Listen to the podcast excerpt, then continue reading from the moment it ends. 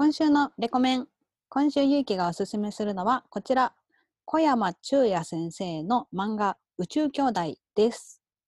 これはあのアニメ化とかドラマ化、映画化もされているので知ってる人いると思うんですが、宇宙をテーマにした漫画で、私この間もちょっと話したんだけど、あんまり宇宙に対してロマンとか感じないタイプの人間で、SF も全然見ないし、あんま好きじゃないしなんですが、この宇宙兄弟はまあなんかたまたま手に取って読んだらすっごく面白くってあの宇宙ロマンっていう要素もいっぱいあるんだけれどもそれよりもお仕事漫画な側面がすごく強くってあるサラリーマンだったムッタっていう男の人がちっちゃい時から宇宙兄弟に宇宙兄弟じゃない宇宙飛行士になりたくってサラリーマンだったところから宇宙飛行士を目指すっていうその過程が宇宙飛行士になるまでがすごいこういうオーディションがあってこういう風でっていうのが細かくあって面白いし今度宇宙飛行士になってからも実際に月に行くミッションのためにこういう審査があってとかこういう練習訓練があってっていうのが全部細かく書かれていて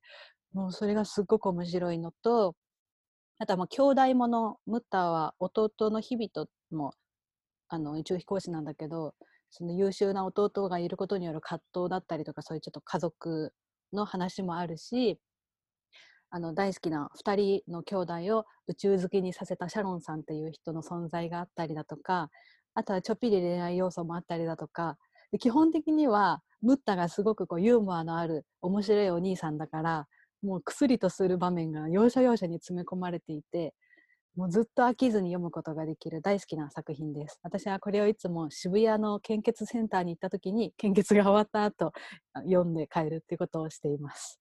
ぜひ気になった方読んでみてください。それでは行きましょう。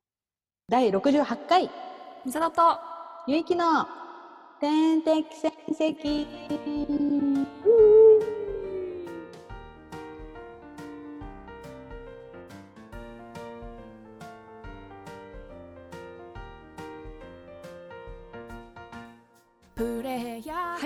えー、手帳はあ自分の予定は携帯のカレンダーに書いちゃう派ジョブシンガーのみさとですはい、予定は紙の手帳に書く派です。ズボライターのゆいきです。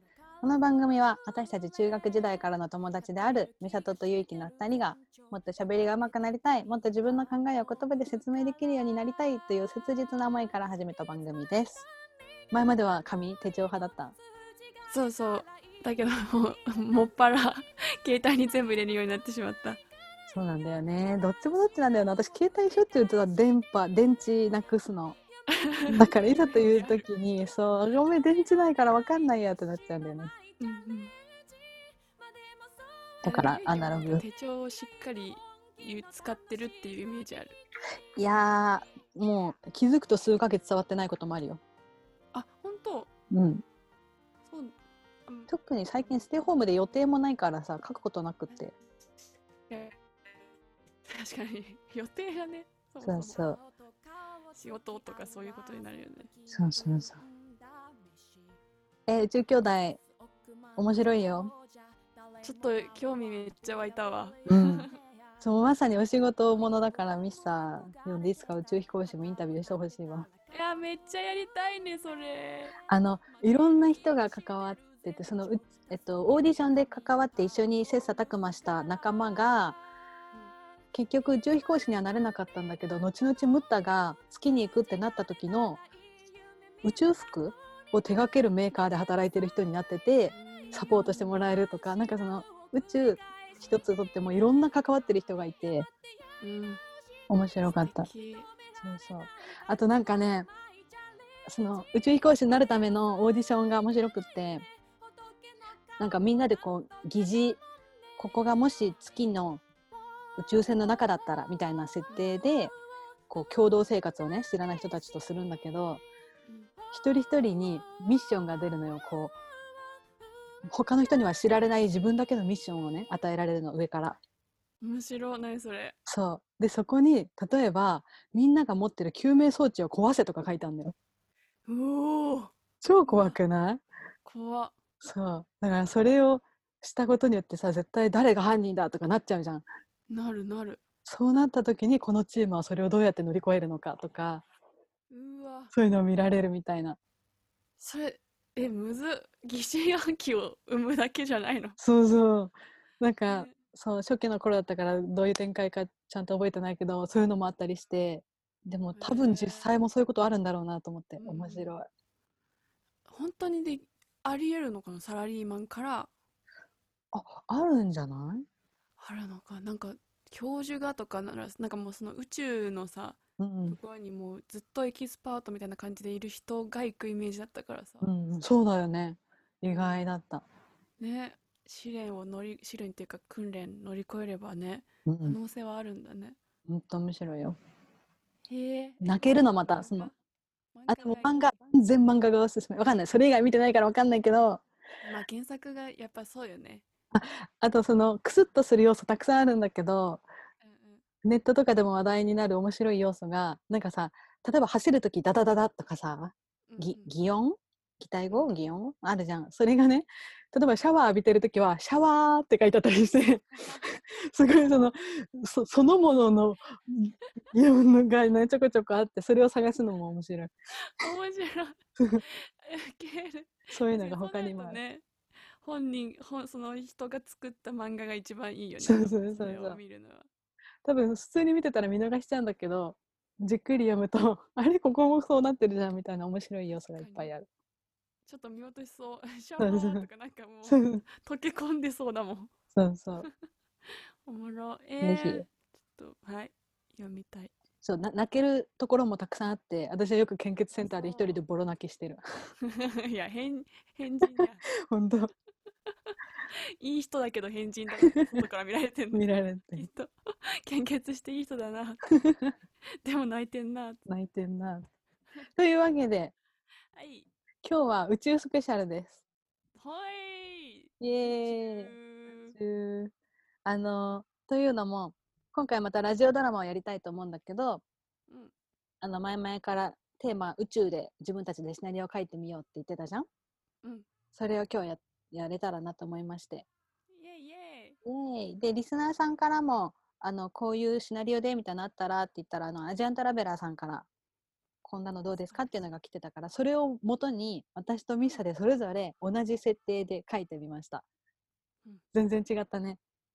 イ違ったね。面白い。面白かった。ねそれを聞いてもらおうと思います。ではそれに行く前にオープニングソングですが今回宇宙スペシャルということで塩谷拓人くんの「宇宙」という曲をまずは聴いてもらおうと思います、よっ。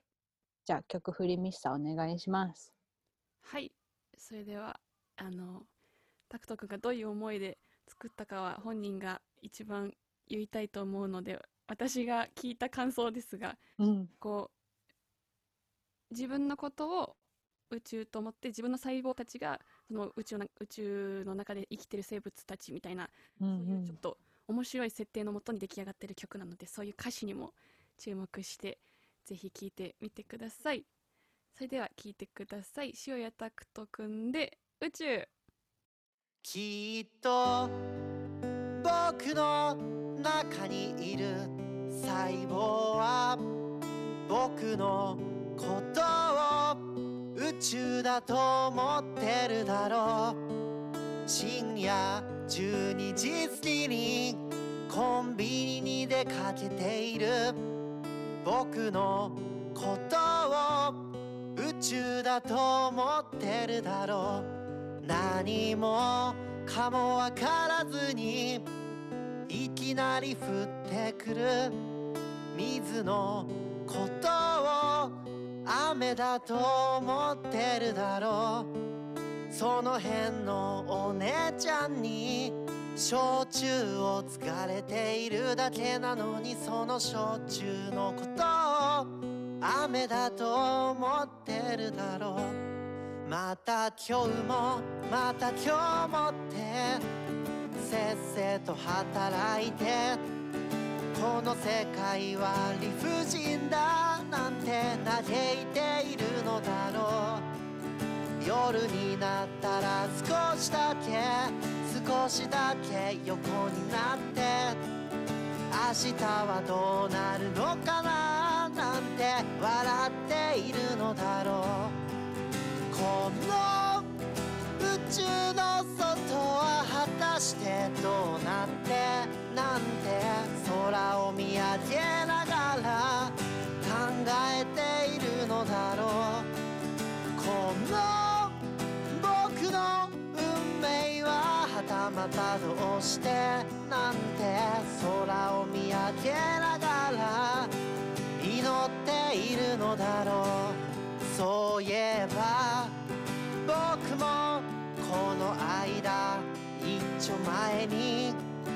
この空の上はなんて見上げたことがあったな。昨日の帰り道に降られた通り雨は誰か酔っ払いのそのせいだったのか。コンビニのビニール傘の代金払って遅いつさ。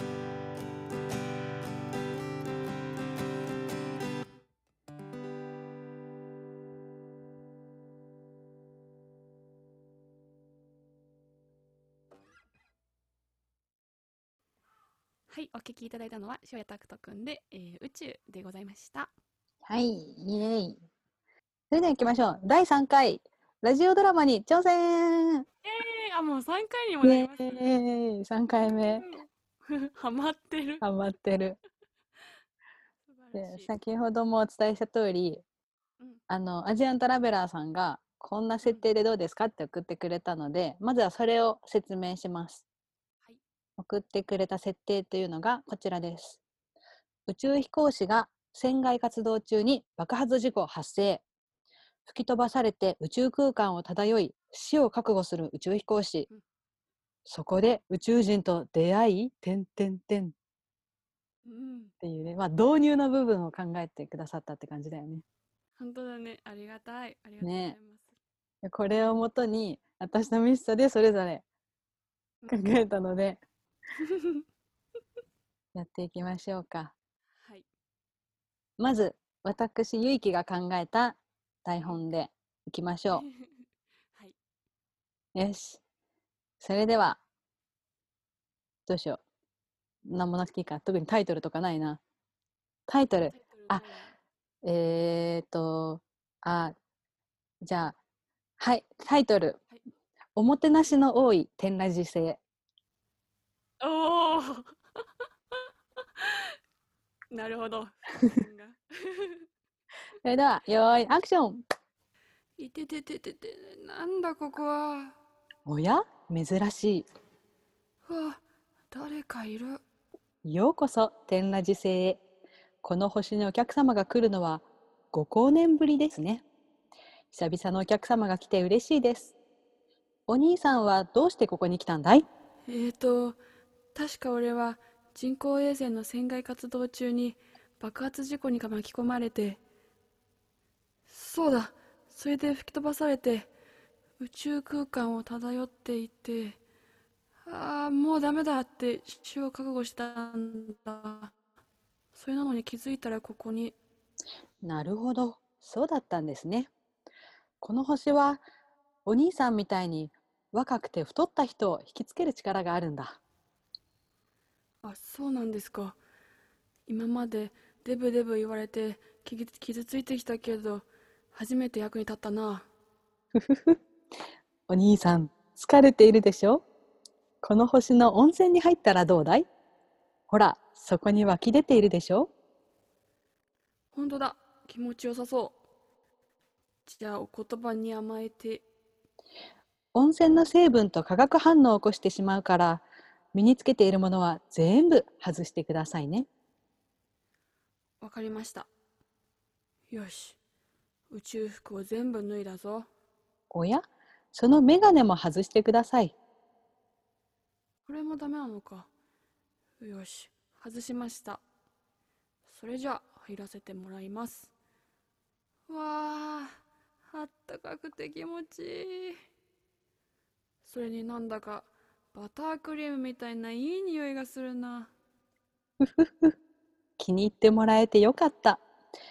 温泉から上がったら、この星の紫外線に耐えられるように、壺の中のクリームを顔や手足に全部塗ってください。へえ太陽みたいな星が近いのかなクリームはよく塗れましたか？耳にもちゃんと塗りましたか？耳まで必要とは思わなかった。今から塗るよ。よしこれでいいかな。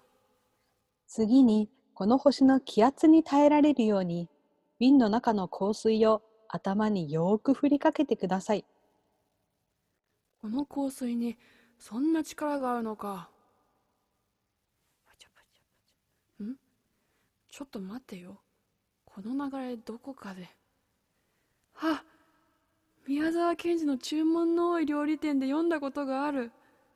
あの話は確か最後山猫に「えお兄さん、どうされましたか？ー、いいえん何でもありません。ちょっとあの故郷のことを思い出していました。おー、お兄さんはどんなところからやってきたんですか？ち地球って星から来たんですけどこここの星は生き物全部体が毒でできてるんですよね。体が毒で？そうそうなんですよ。だから食べたら死んじゃうんですよね。ははははははまさか、それならそうと早く言ってくれればよかったのに。そそそうですよね。え残念でした。はははは私、毒が一番の大好物なんです。では、味付けもほどほどにして、いただきます。うわカーッー怖っこの内容まさにですねそう。なんかね、考えてたらこうなっちゃった。サイコパスになっちゃった。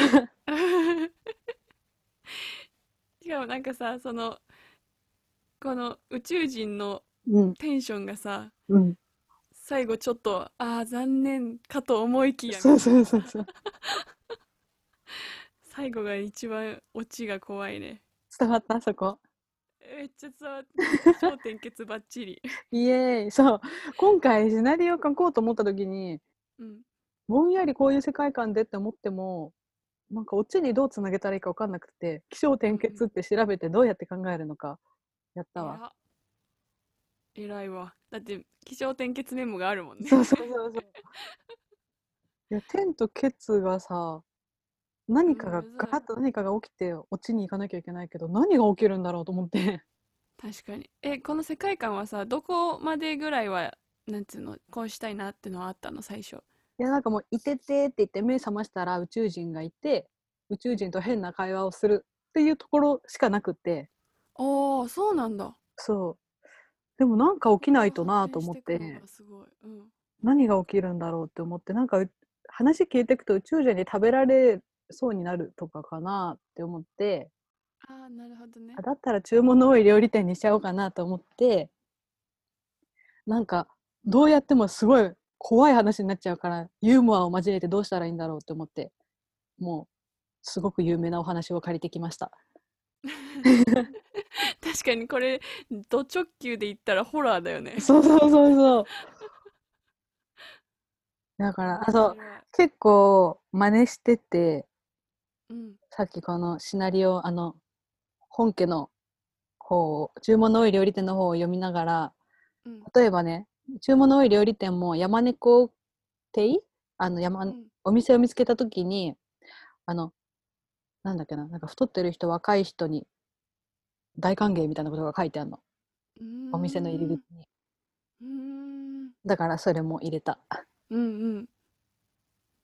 ちょっとこのさ宇宙飛行士愛すべきキャラだよね、音ボケそうそうそう音ボケ感がすごい嘘、嘘つくところまで。そうそうそう。初めて役に立ったなとかさ。体型の外でさ。可愛らしい。そう、最初、なんか、うふんって感じのお姉さんで想像してたんだけど、宇宙人は。う。んうん。うんうん男の人に温泉入ってもらうにあたってなんかうん。お女の人の前だしドギマギみたいな設定を一個入れるのがめんどくさくって。オカマっぽいお兄さんにした。そうそうそうベジータ系ね。そうそう。面白かったな考えるの。でもミッサとさっき一番最初さ読み合わせするときにさうんうん。全然ミッサには内容知らない状態で読み合わせしてもらったじゃん、途中で「あこれは!」って顔になってたのがすごい面白かった。いあや伝わった伝わったと思って。怖ーと思って。どこで？最後どんでんがなんか山ねあこれはえっと注文量の多い料理店に気づくじゃん。どどこで気づいたの？あのあバタークリーム一番最初の温泉に入る時点で。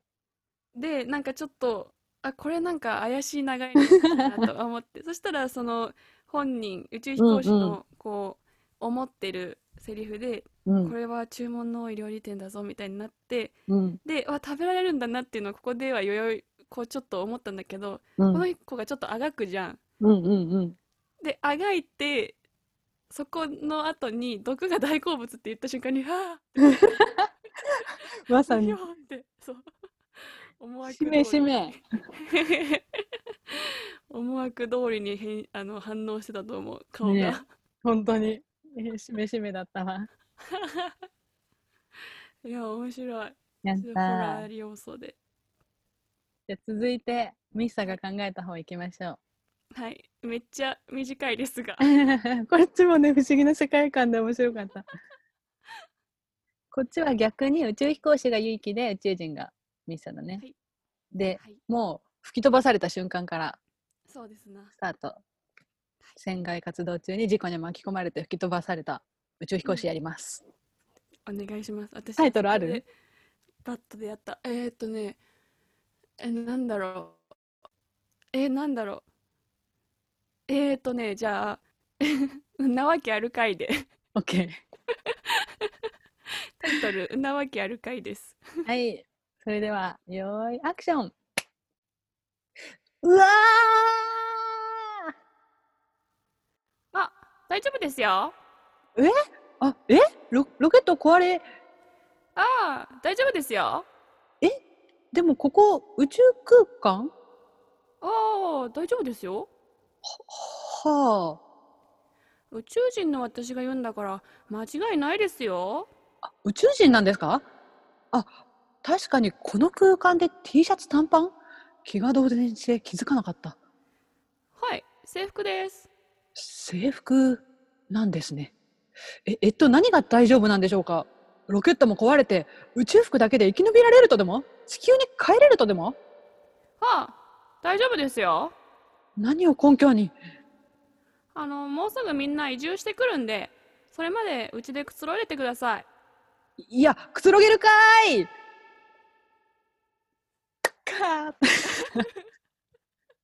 じゃんじゃん。ー謎。不思議世界だわ。伝わったかなこれ。吹き飛ばされて。うん。吹き飛ばされてうわーって。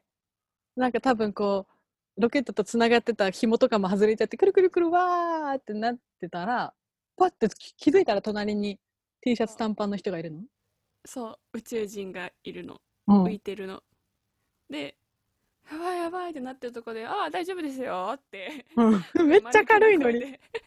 丸けな声 で近づいてきてうん、「なんでだー」ってなんか初めは気が動転してあそうなのかなって思っちゃうんだけどうん、だんだんだんだん「んなわけやるかい」って思う気持ちがうん、く広がってきてうん地、球に帰れるかと思ってるんですか？みたいになってうん、最後「あみんな来るんで」でうん。「んなわけやるかい」って終わるっていう謎のいや、あの、その最後衝撃な事実だよね。もうすぐみんな移住してくるんでっていう。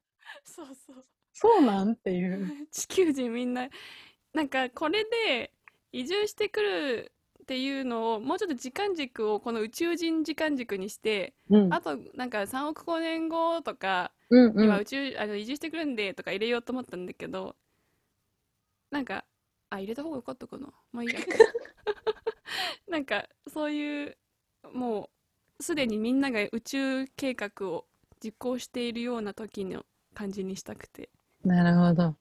はい不思議だわ。伝わってるといいな。面白い。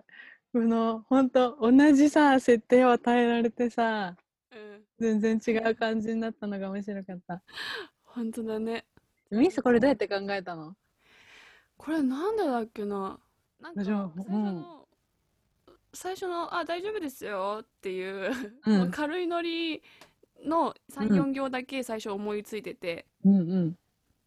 でどういう展開にしようかなって思って何が大丈夫なんだろうって思ってうんでまあもうすぐみんな来るからあなたはここにいても大丈夫ですよかい日本あの日本じゃないや地球に帰れなくても大丈夫ですよっていううん。締めにしたくてなるほど。そう最初の言葉だけ浮かんでたんだよね。ああわかるわかる。やっぱ最初ね導入からねうん来るよね。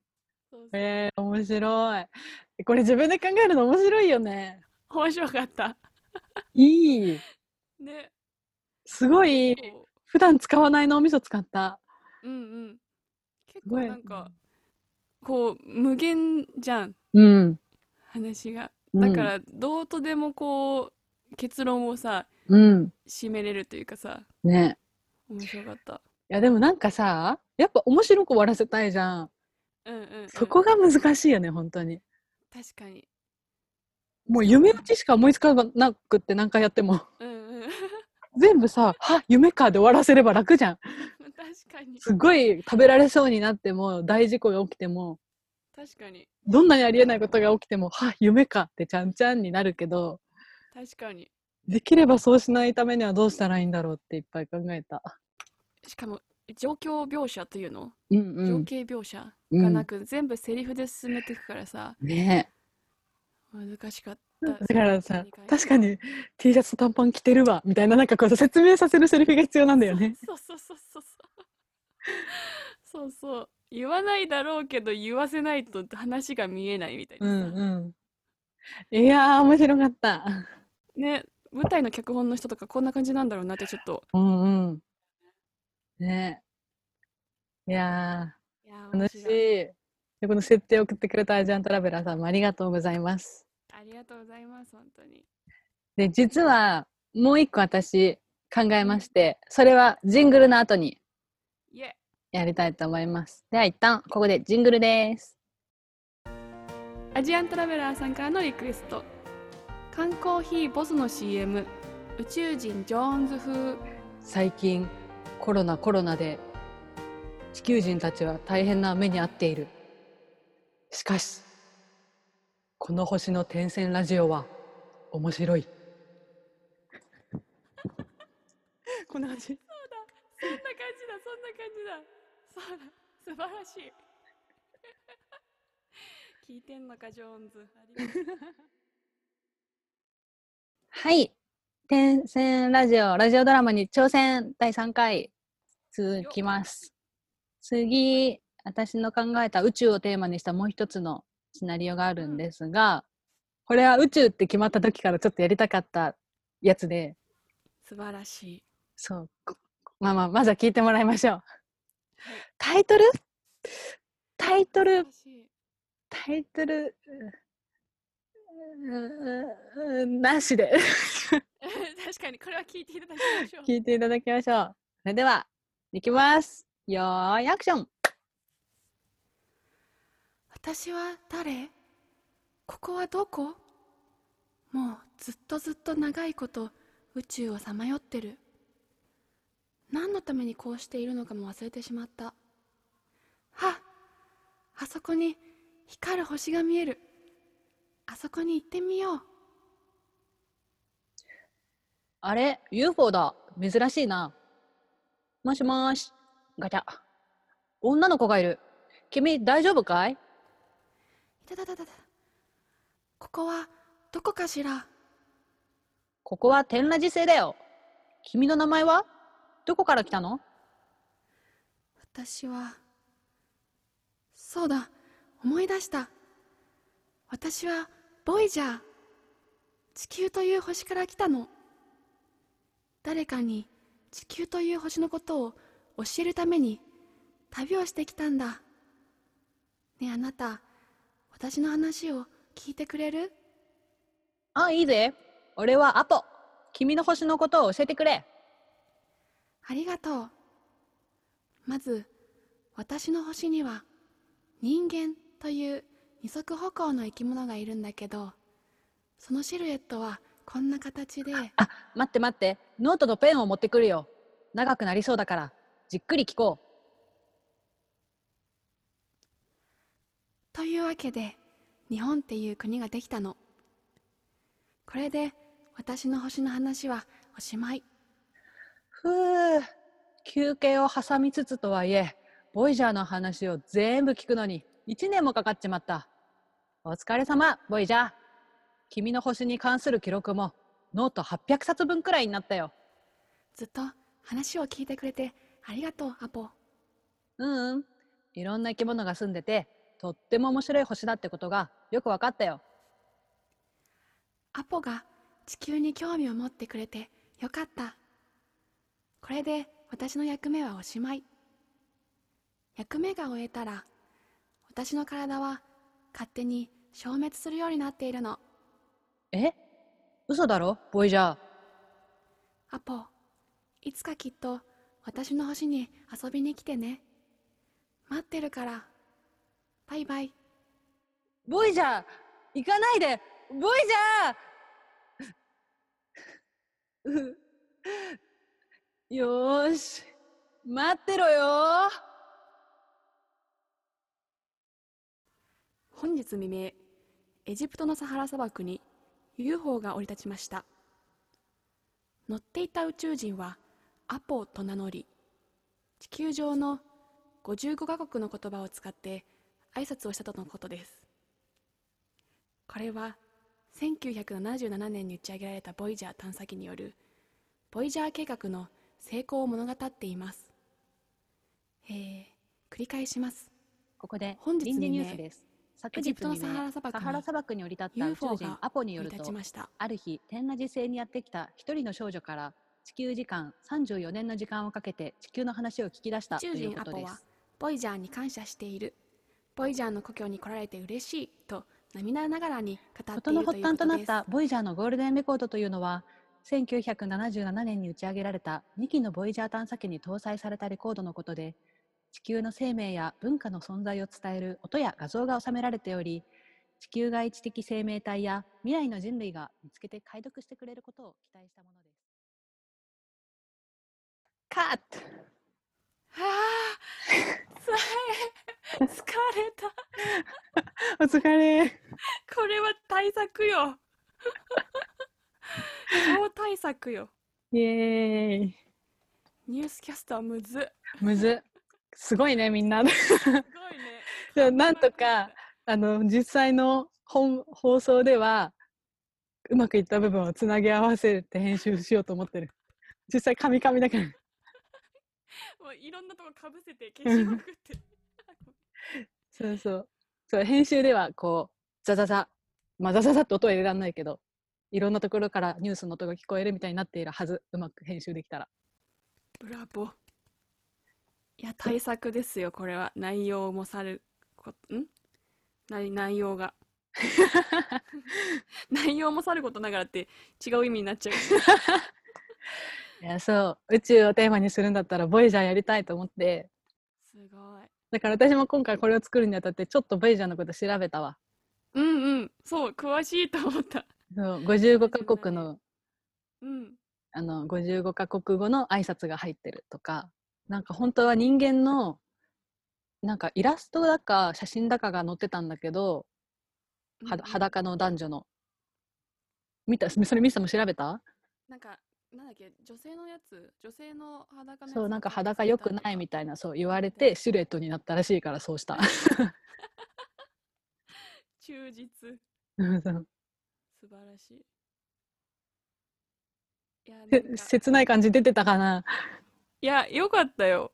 よかっなんかこういう終わり方とは思わんかった。たああ そう感動的やったわ。そうそうなんかささっきさお面白く終わらせたいって言ったじゃんうんうんそうでなんか面白いオチってめっちゃ難しいけど、一番難しいんじゃない？面白いオチが。ユーモアで終わらせるの。この泣かせるのはなんかさ、まあ、バイバイとか言わせときゃいいじゃん。やばい。私怖いのもさ、いやいやいやいや、わかんないけど、こ怖いのもさ、うわーって言わせときゃいいじゃん。なんか、確かに確かに。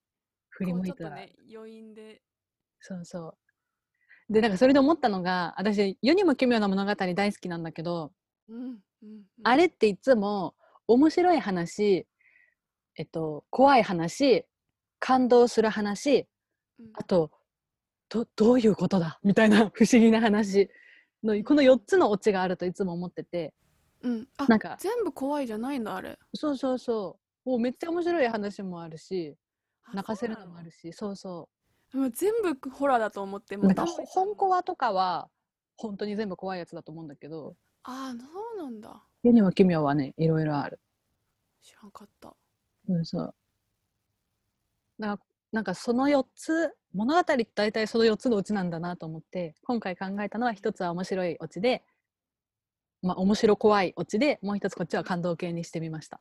なるほどねいやー素晴らしいしかもちゃんと起承転結メモ作ってそうそうそう。じゃあこれ今回のうん。起承転、転が、あの、ボイジャーが自分のことを思い出して語り出すのが転で、ケツが、あの、さよならにしようと思ってたんだけど、うんなんかさよならで終わってもなぁと思って、うん。うんうんなんかちょっと希望のある感、希望というか、うんうん。いいこの締め方いいニュースでちょっと知るみたいなそうそうそう。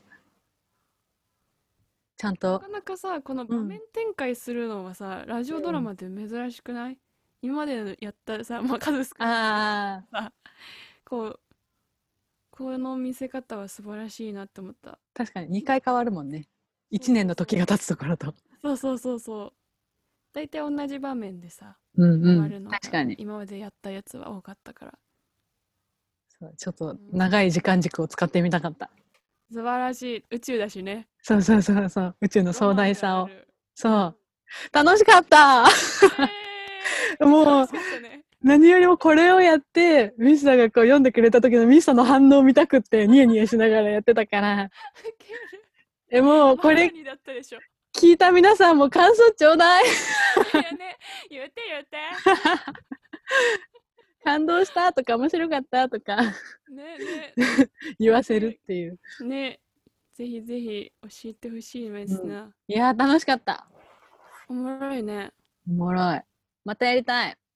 ねちょっと違うテーマがまたね次何がいいかなテーマ。はあ宇宙難しかったよね。難しかった無限大だったから、うんまあでもそれはそうそういうあるべきかテーマ大きくあるべきかうん。なんか逆に今度めっちゃちっちゃくしてみる？絞る。うん。うん。夏っぽい何か。ああいいね。確かに。確かに確かに。夏っていうともう花火とかしかさもう王道しか思い浮かないね、夏祭りとかかき氷とか。ああいいね。何がいいかな？かき氷アイス。りんご飴。食べ物。難しい。リンゴ飴でとか。私ねなんでわざわざりんご飴なのかみたいな感じだもんねねえ。えー、楽しい先。あり、な、何するちょっとミスバッと今出た中でもいいから決めちゃって。風物詩だねえー、でもこれ難しいな風鈴風鈴。うん 通風鈴ね。風鈴ってさ結構、結構そこに注目するさうん。話題ってなかなかよないよね。超難しいんだけど、あの、超むずいわほ今今まで出てきた他のワードはさ、ちょっとこんな感じかなってパッと浮かんだりしたけど、風鈴今何にも降りてこない。ダメだわやめようやめようもうやっぱりもうちょっと自分たちに優しくしようえー、っとえー、っとねああの出てきたやつでいいなら、うんうん。スイカ割りあ、スイカ割り。スイカスイカスイカ割りいいね。え浮かぶ？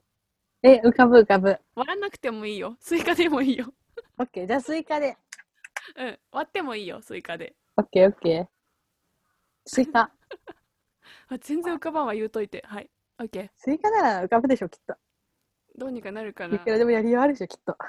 じゃあまたあの、うん、スイカというテーマに対して、こんな導入でとか、もう最後までオチまで考えてくださってももちろんいいし、こんなのをどうぞっていうこうアイディアを送ってくださったら嬉しいです。あの、いつまでとか特になく、8月とかにやる？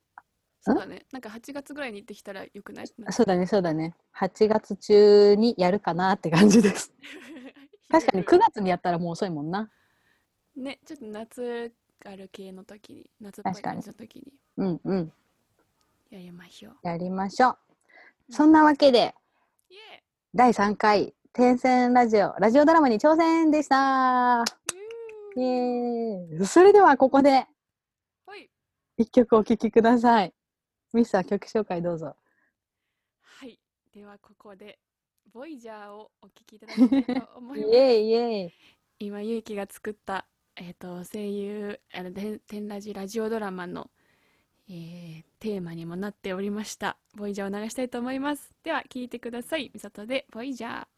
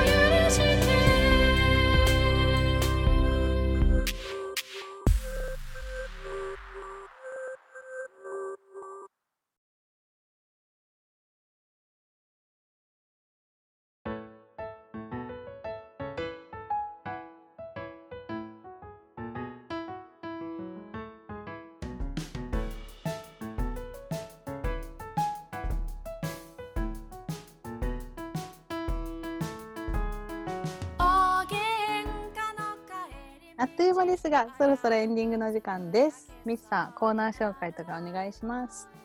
はい。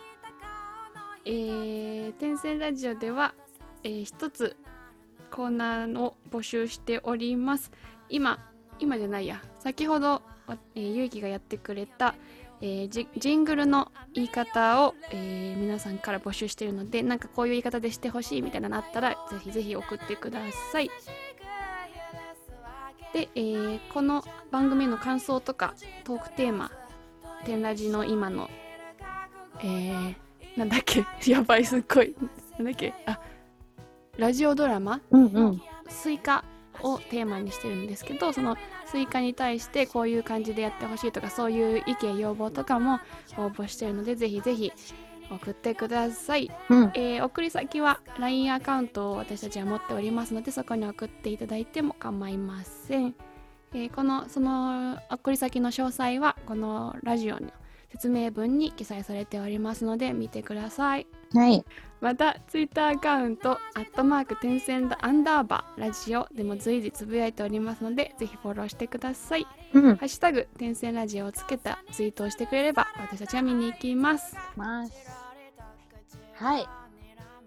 なんか告知ありますか？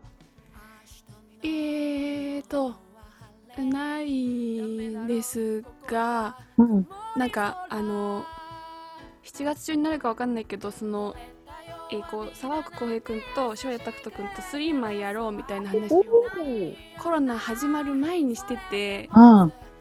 で7月にやりたいねみたいな言ってたのがどうなるかわかんないああ、そっかそっか。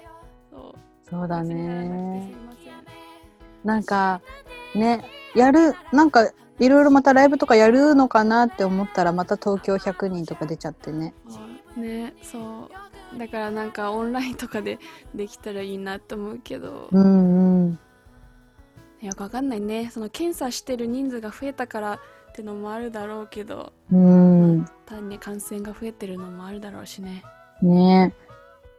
あと、ミスさん、今月末にまた、あれをやるでしょ？ランチライブ？はい。7月30日にうん。ランチライブを YouTube で配信しますので、ぜひワクワク。聞いてください。また近くなったら告知します。そうだ忘れてた。ありがとう。ね 言い忘れておりました。え。あ、来週何やろ来週コラボできないかなうおお確かに。来週か再来週かわからんけどそうだね、そうじゃん。じゃあ、来週はひょっとしたら、天線サイダうんーということで。リターンズかもしれませんねはい。じゃあ、そんな感じで、うん今週も終わりたいと思います。ここまでお聞きいただきありがとうございました。今週も頑張っていきましょう。今後までのお相手は、ジャブシンガーのみさととスボライターのゆいきでした。それでは、さよう。なら。